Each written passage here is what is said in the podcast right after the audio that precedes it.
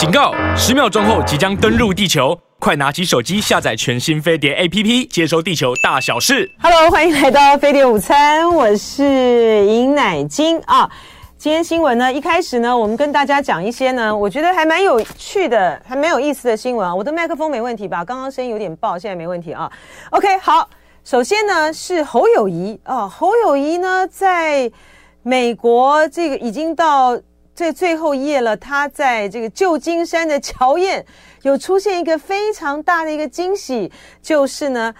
当年他在白小燕案的时候呢，他就是。到这个南非武官，因为陈静心哈，他跑去，他就竟竟然是进到了这个呃南非这个武官的官邸，然后呢，当时呢，就是南非武官的那个小孩，那个婴儿很小嘛，然后侯友宜呢，呃，等于是进去这个呃官邸啊，把这个婴儿抱出来，这个查克呵呵 长大了，而且他从这个洛杉矶。到这个呃旧金山来见侯友谊这个救命恩人，哇！这一刹那呢，这个我觉得真的还蛮感人的啊。呃，显然这次这个侯友谊他们整个国民党团队啊，在安排他的这个行程的时候，非常的用心。呃，我我看到的呢是联合 UDN。联合新闻网啊，他们拍的一个片段，好像应该我们没有比较没有，因为有版权的这个问题，应该是有版权的问题吧。总之呢，我们不太能够这样子直接用哈。我现在试着放放看，能能不能大家看得到这个孩子呢？诶，我现在这个有点使用不顺哈，我待会儿呢传给这个呃传给诶，现在有点不太顺啊，来这边这边，看不太看不太到吧啊？这个长大的很短短短的啊，一个影片啊，这个小孩子 小孩已经长大了，然后这个 Zachary 应该是念是不是 Zachary 还是 Zachary 啊？查克啊，他已经长大了，他到走上舞台说：“谢谢侯友宜，让我跟我妈妈重新联系上啊。”为什么是跟他妈妈呢？为什么他刚刚是不是救出来了吗？为什么是跟他妈妈重新联系上啊？Anyway，他说你对我非常重要，没有你在就没有我啊。然后呢，呃，侯友宜呢就很激动哈、啊，想直接跳上这个舞台哈、要来这拥抱他。后来呢就被引导从旁边上楼梯，两个人呢就两度拥抱啊。呃，二十六年，这是二十六年前的事情了啊。这个查克呢还是小婴儿，他说我现在比比较高了哈。嗯，侯友谊，哎，还之前还有见过他，他说他上次见到他的时候才十岁啊。这个查克很会讲话，他说你倒是长得都一样啊。而且他今天呢还特地带女朋友呢来给侯友谊看啊。然后呢，侯友谊走下这个舞台的时候，当然一直在说很感动，很感动啊。然后查克他说侯友谊是英雄啊，救了他，他们已经十六年没有相见了啊。如果当年侯友宜没有救他，他可能会死掉。然后他是透过媒体呢知道说侯友宜要来旧金山，所以出席这项晚会啊。侯友宜是一个非常坚强的人，也看得出来非常关心国家和社会。他不了解两岸政治，但是他知道侯友宜代表国民党参选总统，我会支持他。好，呃，他说他觉得很难得有机会会见到曾经救自己一命的人啊，而且那么的坚强，那么的谦虚。这媒体在问的也很多哈，媒体就问他说：“哎，你觉你觉得侯友谊是不是一个好的国家领导人呢？” 他说：“侯友谊非常关切台湾的国家社会，像他担任警察的时候，为台湾社会呢惩奸除恶，你实在不能忽略他对台湾的贡献。”好，这个是一个安排的一个很好呃很感人的一个桥段啊。然后呢，呃，联合报的在这个影音的图文上面啊，还。就是抛出了这个侯友谊呢，当时冲，当时进到南非武官，把这个查克这个小婴儿这么小，是个小婴儿，他就抱在怀里面呢，把他救出来的照片啊，这是南非武官卓茂奇人质案里面呢，侯友谊爆出来。好，这个桥段还蛮不错。好，这是第一个啊 桥段，哈，这个画面还蛮感人的啊，这是第一个人物，我觉得还蛮有意思的啊。第二个呢，是让我觉得有点惊讶的啊，就是，嗯、呃，新加坡曾经担任新加坡总理的吴作栋，他的儿子啊，竟然，呃，涉及到，嗯、涉及到，就是不当了哈，涉及到操纵操所谓的操纵股价啊，操纵股价，然后被起诉。这个是呢吴作栋的这个儿子啊，他叫做吴仁轩，他本来呢是从内科医生转行从商，他被遭控了有这个八项哈，哦这很多诶，八项这个虚假罪名的问题，就是他担任执行长的新国投资控股公司新丝路集团的股价啊，呃，他们是在二零一八年的时候呢，嗯。这个新丝路集团呢是有挂牌的，当时他在集团呢聘请的商业做市场担任主管的一名男子也被起诉，共谋创造误导人的新丝路集团股价想象，各自招控了三十一项虚假交易的罪名。如果被判如果被判有罪的话，一罪一罚哦，每项罪罪名呢最高可处七年徒刑，或者是二十五万新币，相当于新台币五百八十八万元啊。嗯，而且他的被指控期间是二零一八年八月三十一号到十二月四号，透过个人交易账户下单交易新丝路集团股票，借此推高股价。哈，我觉得有点惊讶的，就是说，在新加坡这个打贪打腐啊，这么这么有纪律啊，这么严肃的国家哈，然后他们真的是都很重罚的。呃，吴作栋呢，他是被。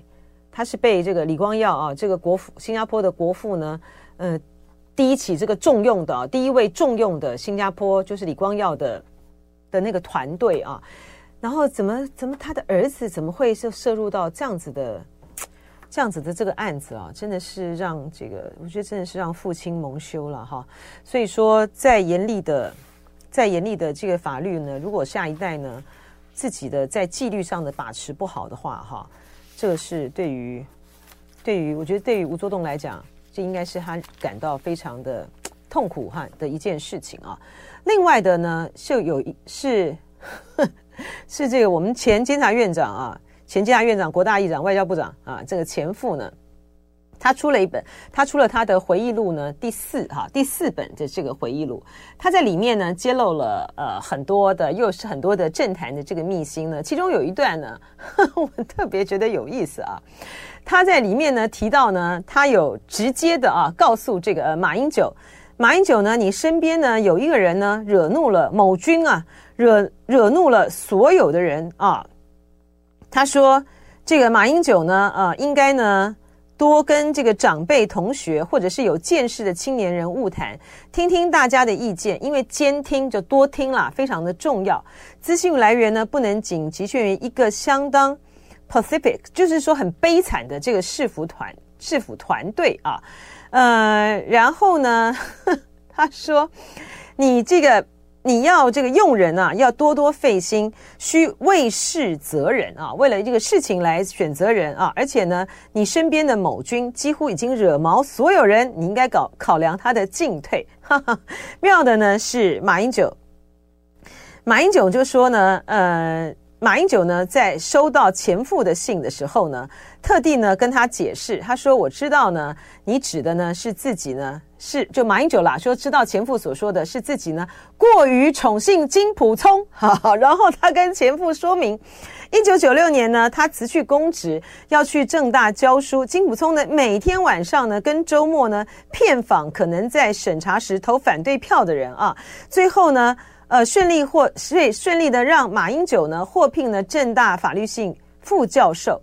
然后前夫呢在书里面呢啊很详细的说，他激动的他说说到激动处，马英九说到激动处，目中有泪啊，说这样的恩情他一生呢都无法报答，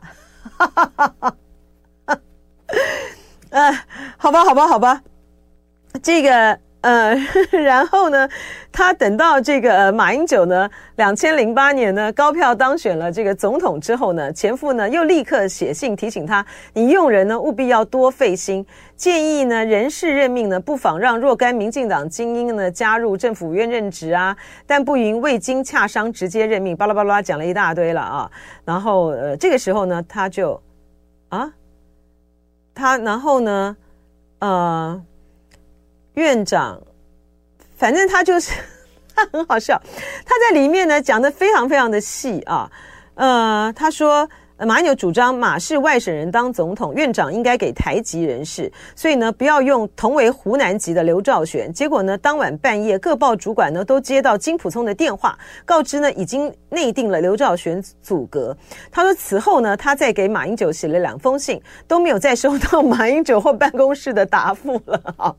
真的让他呢想起听人提起啊，马英九的父亲呢马鹤龄曾经评论马英九的缺点。一是不能善人世人善用，二是对长年者呃年长者的意见呢不会接受，也有强烈的反感，所以就决定了不再写信给他了，因为徒劳无功。哈哈，我觉得这个钱院长太妙了啊！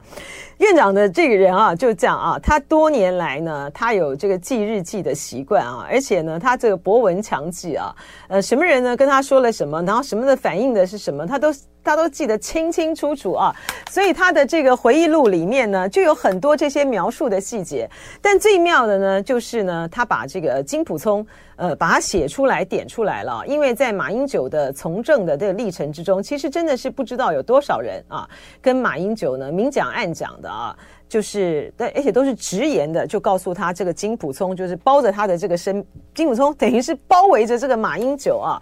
呃，不但是呢，马英九身的办公室的其他的人呢，对金普聪有微词，很多人呢都对金普聪呢非常有微词，甚有微词，非常的有意见啊。结果竟然，结果竟然，